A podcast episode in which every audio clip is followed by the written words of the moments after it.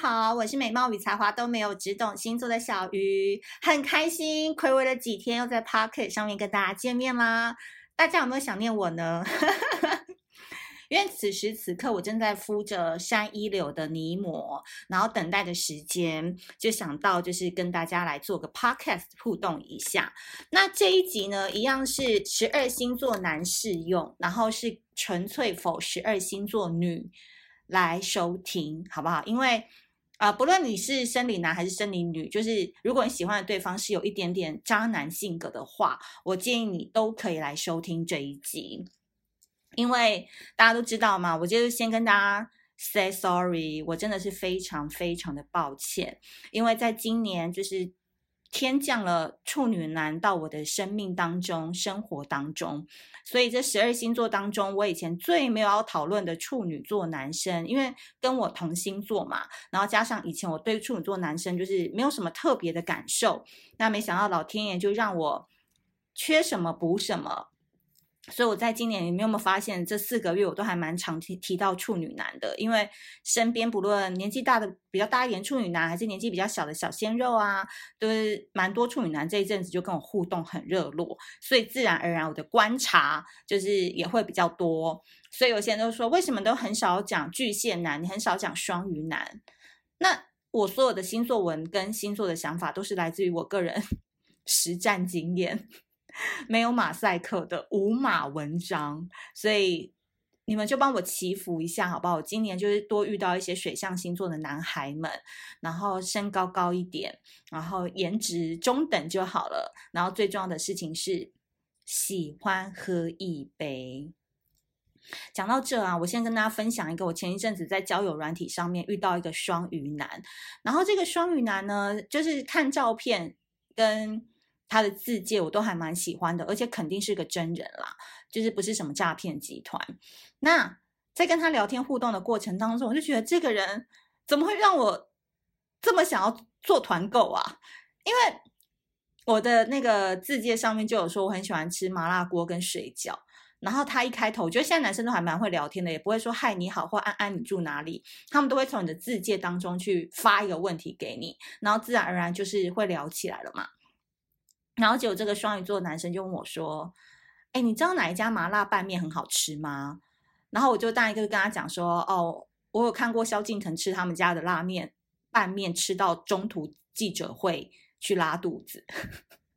然后就开始讲拌面，然后原本以为说他只是用这个作为一个开头跟契机要跟我攀谈，哎，没有哦，他是认真要讨论拌面跟水饺还有麻辣锅。然后聊到后来，我真的觉得有点聊不下去了，因为好像就一直在叫我推荐什么水饺好吃什么的，好像完全没有想要约见面啊，或者是讲一些这三个以以外的话题。那我就心想说，他到底有多饿？他到底有多不想出去买饭吃？那我就问他说：“哎，你住哪里啊？”他就说。三重啊，只是我个人就是比较懒，所以喜欢在家里开火，所以才需要这么知道这么多来源。比如说上网就要订什么蒸拌面啊，什么就各式各样的拌面这样。那我就说哦，那我刚有看到那个公馆那边的阿玉水饺好像不错诶，那你可以去订订看，就是一个资讯分享而已。结果他跟我说，那等你吃完以后再跟我分享。我心想说，这个人太难聊了。爸，什么叫我吃完我就分享给你哦？我还要自己去买吗？结果的话，我就忍不住，我就主动再开一个枪，我就说：哎，对了，那你喜欢喝一杯吗？因为我现在就是秉持着交友的条件，就是如果对方不喜欢喝一杯，或者是约不出来喝一杯的话，我就没有办法再跟他继续聊下去了，因为。这就是我个人最大的目的，就是喝一杯。然后基本上我也不是很懂酒，就是其实只是喜欢去酒吧，就是微醺，然后跟朋友聊天，然后喝到一点比较放松的感觉。这就是我交友的目的。然后呢，你知道吗？我就想说改改个话题嘛，那至少他可以说他喜欢或不喜欢，再决定要不要聊。结果他把酒这件事情彻底惹毛我，他就说：“我真的不懂酒有什么好喝的。”我曾经听过一句话：“酒是来自于地狱死神的事物，喝酒的人都有可能会下地狱。”你知道，我当场差点没跟他翻脸，我就心想说：“你凶个屁呀！你干嘛批评酒？我跟你讲，你人生你可以批评小鱼星座不准，你可以批评小鱼长得很丑，你可以批评小鱼长得很胖，你可以批评任何小鱼星座，但是你绝对不能批评喝一杯这件事。哎、欸，当你的兴趣被人家批评的时候，你会觉得很机车吗？那我就，但是妈的，我就还是要顾一下形象，我就说哈哈哈哈这样子。然后他就继续继续在问我水饺的话题，我心想水饺到底有什么好聊的？还是你像我出小鱼星座牌水饺，专门 for 你双鱼座，然后团购两二二三十箱之类的。哦，我真的觉得太可怕了，这个人。然后又批评喜欢喝酒这件事，到底酒哪里惹怒你？但事后想想啊，真的在交友软体上面各种人都有，你只能就是 give up，OK，give up，你去找别人聊拌面、水饺、麻辣锅，我就继续找喜欢喝一杯的人出来聊一聊。那不得不说，我觉得这一阵子就是在交友软体上面呢，就是也是聊出蛮多心得的。那过一阵子再跟大家分享，等我大数据接收过。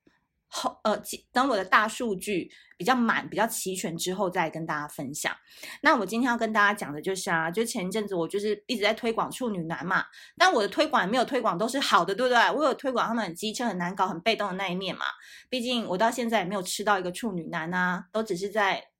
适当距离内保持社交距离这样子。好，那今天就有人说他从处女座的男生感情当中跌坑了嘛。你们如果有 follow IG 或者是我们的社群的话，大概就知道是怎么一回事。那但我觉得这个女孩子很勇敢，因为她手边不缺鱼，所以呢，她可以很快的转换心情，就是继续的进入到下一个阶段这样子。那我今天要讲的是另外一个比较新潮的观念哦。那这边能够接受的人就能接受，不能接受的人你也就当做是一个资讯来听听。因为呢，很多人都会说啊，我们在人生当中啊，最好能避开渣男嘛，对不对？然后我一直都跟我的表妹，就是我双鱼座那个比较没有道德伦理观的表妹，因为她人生双鱼座天生就是会渣男的体质嘛，容易是渣男收割器。那我个人是一生当中还没有遇到什么渣男，因为可能渣男看到我都觉得看到像钟馗一样，很怕要来收妖，有没有？如果对我哪里不好的话，我就把你公布在 Podcast 或网络当中。所以有一天我就跟我的那个双鱼座妹妹讲说。哎，我人生当中真的好像没有遇过渣男哎，而老天爷要不要让我遇到一次啊？就让我爱的撕心裂肺的感觉好不好？然后他就说：“姐，你真的有病哎！”他说他之前遇到渣男，他差点要得忧郁症，就是在那个黑洞当中就是跳不出来。他说：“我跟你讲，姐，你真的遇到渣男，那个真的很痛苦哎，那个身心里都会很受创哎，你真的不要。”那我就说我知道啦，就是，但是我也想要看看我自己的自愈能力跟我自我疗伤的程度到哪。就是我们这种人嘛，就天生爱冒险，爱爱去看那种哪里有好玩的东西就会往哪里去嘛。所以我就跟他讨论这个话题，然后我就跟他说，你知道吗？其实啊，真正高端的渣男都是很厉害的创业者。他说：“哦，此话怎讲？”这个故事呢，就要回到我二零一八年的时候。那那个时候呢，我被挖去重庆，好，就是大陆的重庆，在那边呢，我们要做一个项目。那这个项目呢，主要就是关于线上课程的东西。那我本身不是导师本人啦，因为那个时候我还是在新媒体这个部分是在工作的。然后那时候我们要。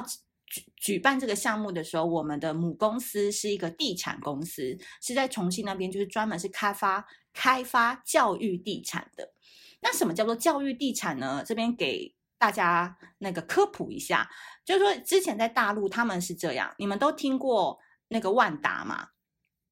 那就是那个什么王思聪他们家的，那他们是这样，就是说我今天要开发一个中心，那我就在这边先盖一个影城。好，就有点像我们微秀影城，有点像淡水的概念。就是我们那时候先放一个影城在那边，那有了影城之后，是不是就需要服务人员？那是不是就会开始哎，那个。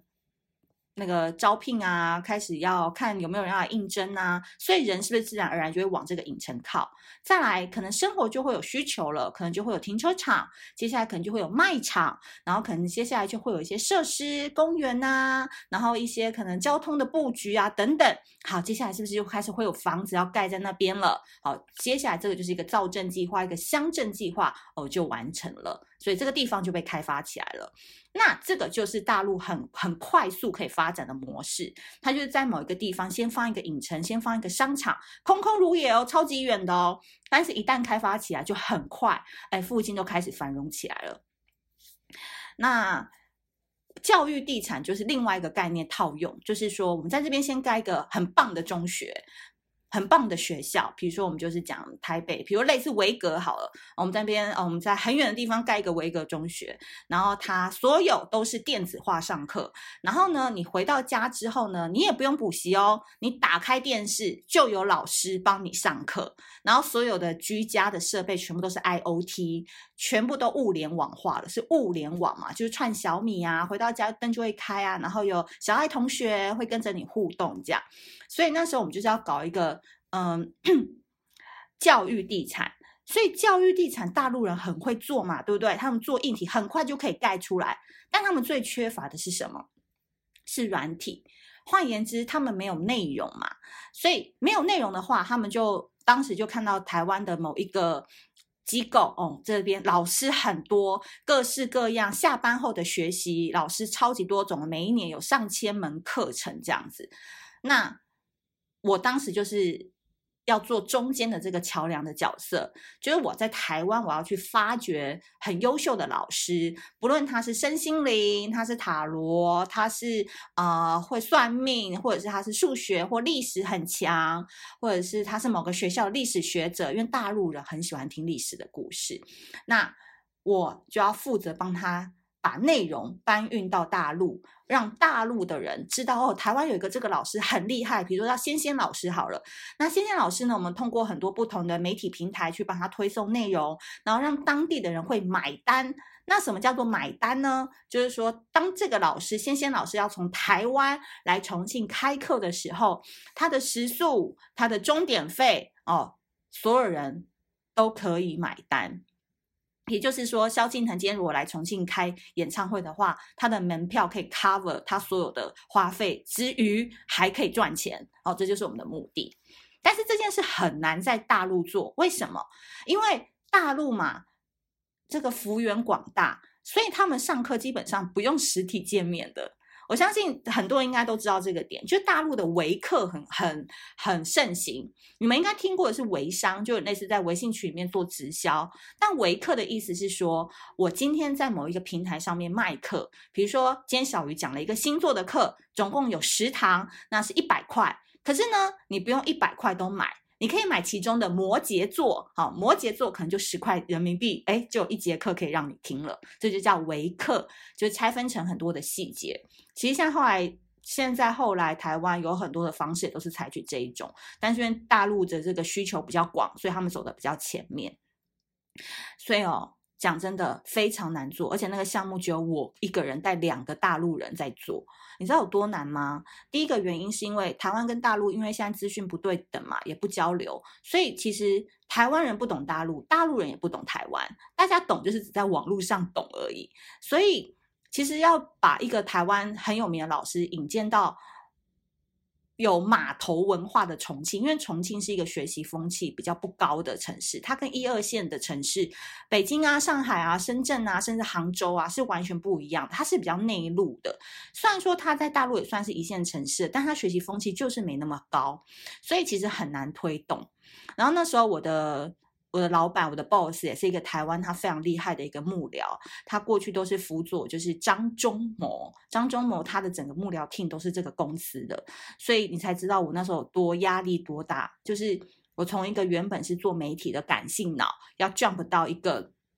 完全理性，然后做事非常不留情面的一个巨蟹男的手下工作。然后我记得那时候我在重庆，就每天都吃辣嘛，所以。生不如死，真的就是每天都荨麻疹，就是根本他每天要逼我逼到，就是回到那个饭店的时候，我整个人就是荨麻疹一整晚，然后睡完觉就好了，就压力很大。那我记得那时候就是大家都知道我有一个 很爱的水瓶男嘛，这时候应该可以稍微出卖他一下。那因为这个水瓶男就是头脑非常好，所以呢。他当时就是因为我们那时候感情不错，所以他也很想要帮我。那当时这个水瓶男他已经在北京工作了，然后他在北京就是拥有很多的资源，因为他在那边已经打拼快要八九年了，所以他他都不跟台湾人混的，他都跟大陆人混。那你们不要想说哦什么他很叛叛逆叛逆啊，什么重叛轻女，没有。你在大陆真的就是要跟大陆人混，你不要跟台湾人混，因为你要跟大陆人混，你才能比较接地气。所以那时候他知道我在重庆就过得生不如死的生活，他就说他那边有一些资源可以传输给我，然后让我可以去做到一些我想要的成绩。总而言之，虽然我很 diss 水平男，但是其实我人生当中就是会一直出现蛮多的水平男，就是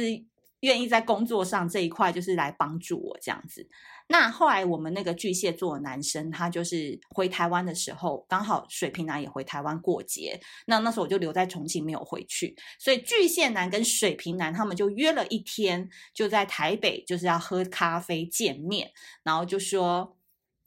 那个互相的交流嘛，就是说因为我们现在我们重庆这边的确。资源比较稀缺，那北京那边有没有什么样可以的战略方式合作？然后以他个人的名义哦，他是用个人名义来帮我，而不是用他私下，而不是用跟他公司的名义来帮助我这样。然后后来他们就聊了一个早上，然后回头的时候，巨蟹男就回到重庆啦，他就跟我讲了一句说：“你那个水瓶座男生朋友是不是蛮受欢迎的？蛮多女生喜欢他的。”然后我心里想说：“靠呗。”巨蟹男能够走到今天，他真的就是超级会洞悉人性的，而且他超会用人性下去做沟通跟跟你谈判的，我就觉得非常的厉害。因为他才跟他聊了两个多小时的天，结果他回来第一句话给我的 feedback 是这样，我就说对啊，他超受欢迎的，而且他年纪已经到四十岁左右，他都还没有结婚，就是你知道女朋友很多，然后就说我跟你讲，就是要像他这样。创业才会成功，然后就心想说：“Why？” 那我们不是说今天他是渣男啦，因为我朋友他应该是一段接着一段，不知道他中间会不会同时，我是不知道。但是他就跟我说：“我跟你讲，我觉得他超聪明的。”就巨蟹男就开始狂夸这个水瓶男，他就说。哎呀，他帮我解决了一个非常重要的问题耶。然后我说什么问题？他说这个问题我抛出来给你们，你们想了老半天，一定没有办法回答给我。没想到我问那个水瓶男，水瓶男在三秒钟之内就回答我一个全新的答案，解决了我心中觉得要怎么去管理团队，怎么样怎么样在大陆我们可以遍地开花的模式，因为大陆人很讲究商业模式嘛。哦，我就说，哎，那我蛮有面子的啊。那我介绍水瓶男给你，就当做是一个啊，我自己也很开心的一个点。然后就跟我说，小鱼，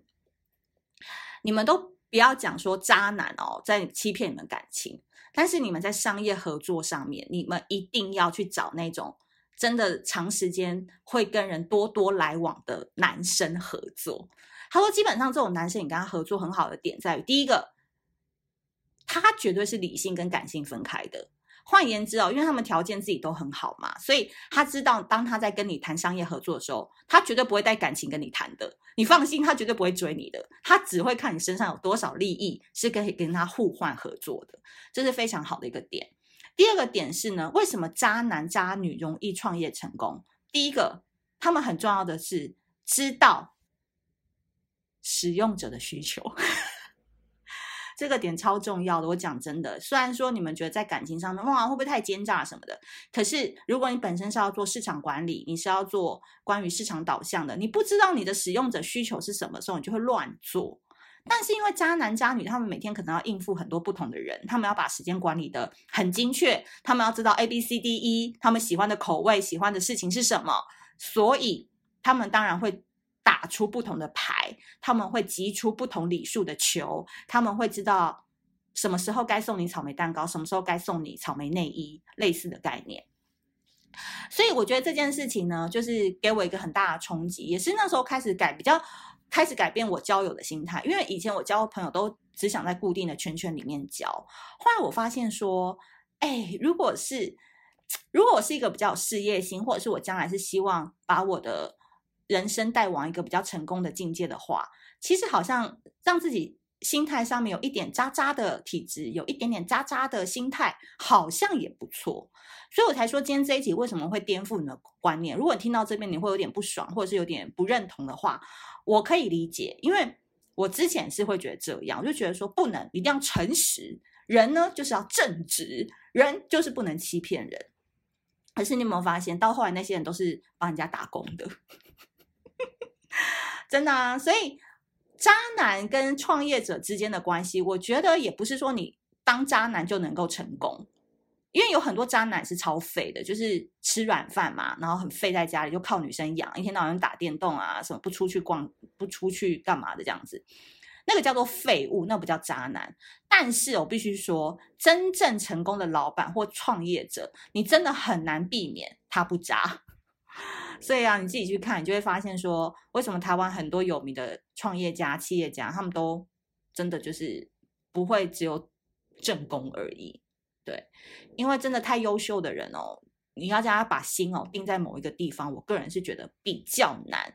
但是如果你很成功，你又能把心定在某个地方的话，那你就是真正的王者，是真的啊，是真的。因为你要成功的人，你。你很难去抗拒很多欲望嘛，或者是每天就是有这么多邀约，或者是你参与的场合，你认识的对手就是比别人高端许多，那你真的就是要一直去匹配，你一直要提升你自己的能力。所以每一个人在每一个时期，他需要的伴侣或需要的另外一半、合伙人、伙伴都不同。这边更残酷的事实是，如果你知道你的另外一半或你喜欢的对象很优秀的话，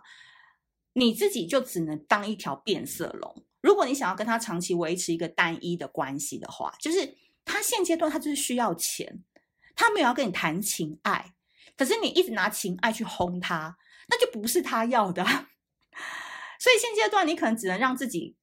多个副业，你在忙你自己的事业等等，那至少不要去烦他，或者是让他觉得你好像都只在跟我谈一些小情小爱的东西，可是你不知道我的使用者需求是什么，